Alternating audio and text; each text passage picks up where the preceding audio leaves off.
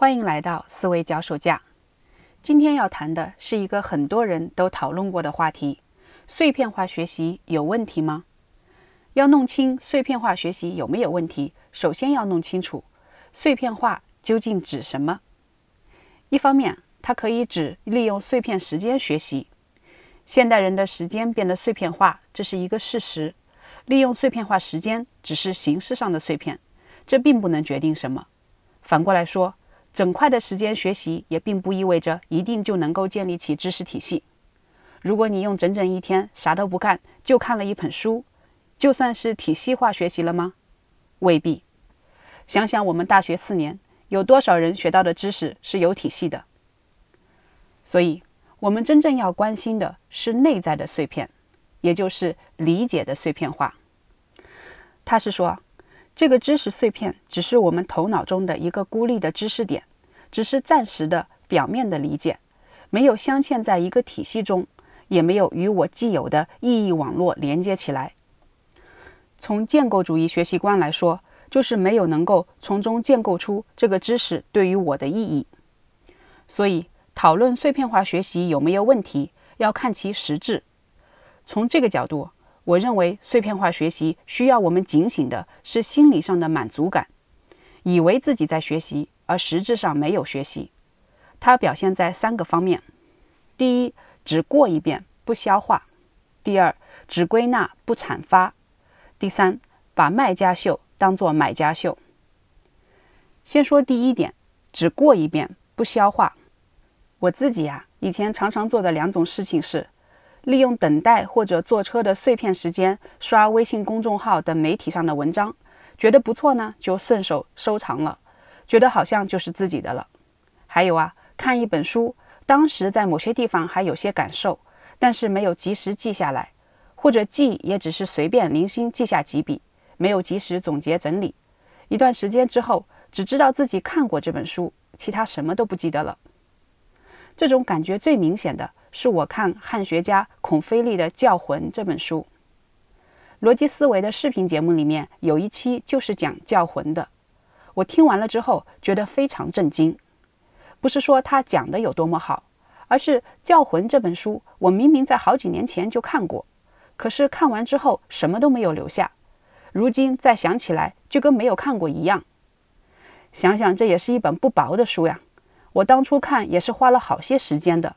觉得真的是对不起自己的时间。看过一遍，听过一遍，如果仅仅如此，它能够起到的效果微乎其微。这样的知识远远不是自己的东西，这是第一个误区。第二个误区是只归纳不阐发，这就进阶了一点。看完了、听完了之后做笔记总结，很多人喜欢做思维导图，一本书看完了，把个骨架画一下。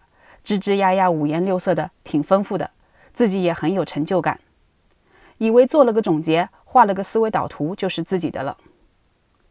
为什么说这是一个误区呢？因为总结概括只是最浅层的理解。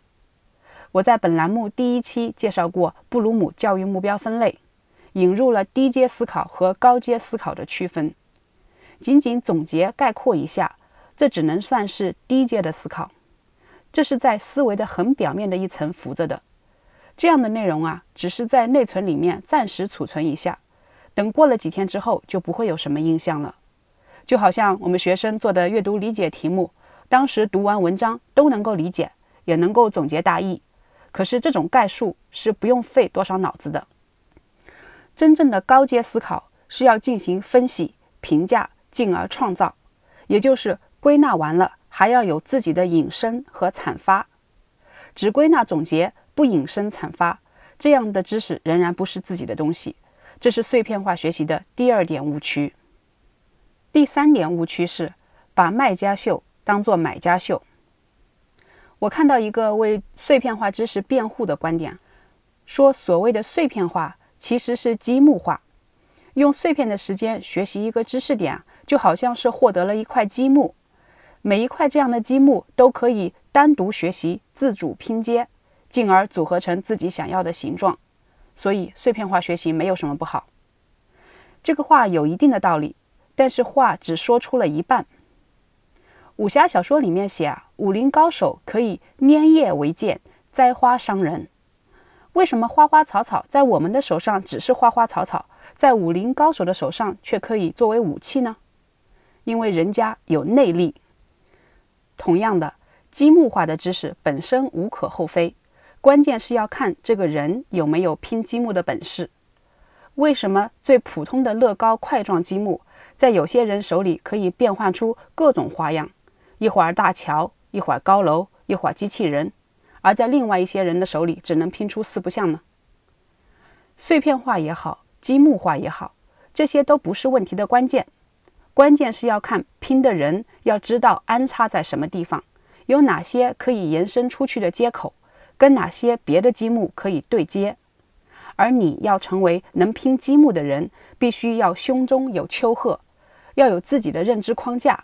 这就是武林高手的内力。另外还要注意的一点是啊，别人的认知框架表现出来，解读一个知识点或者一本书给我们听，这并不意味着我们听完了就具有了他们那样的认知框架了。这就是卖家秀和买家秀的区别。别人怎么运用知识点，怎么解读一本书，都是卖家秀。一个例子或知识点，在别人那里可以翻手为云，覆手为雨。从不同的维度解读，总是可以读出新意来。这给了我们一种错觉，好像我们听了一遍也能够做到这样。可是实际上呢，没有那种气场，衣服穿在身上只能是买家秀；没有那种认知框架，同样的知识点到了自己的手里，就像是死鱼一条，干干瘪瘪的。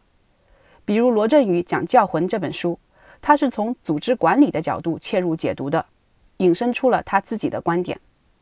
我听了也听得懂啊，但是并不意味着我就具有了他那样的认知框架。对此，又会有人说：“那我听一门组织管理学的课，找本组织管理学的教材学习一遍，不就可以有他那样的认知框架了吗？”这也是一个误解，因为知识体系不等于认知框架，它们两个的区别在于啊，一个是死的，一个是活的。知识体系是客观的知识结构。而认知框架这个东西，是我们自己看问题的视角，必须要我们自己建构出来。怎么建构？这可真的是要有死磕的功夫。不过死磕也是有方法的，一个最好的抓手就是做笔记。所以下一期我会讲一讲怎么做笔记。这里是思维脚手架，我们下次再见。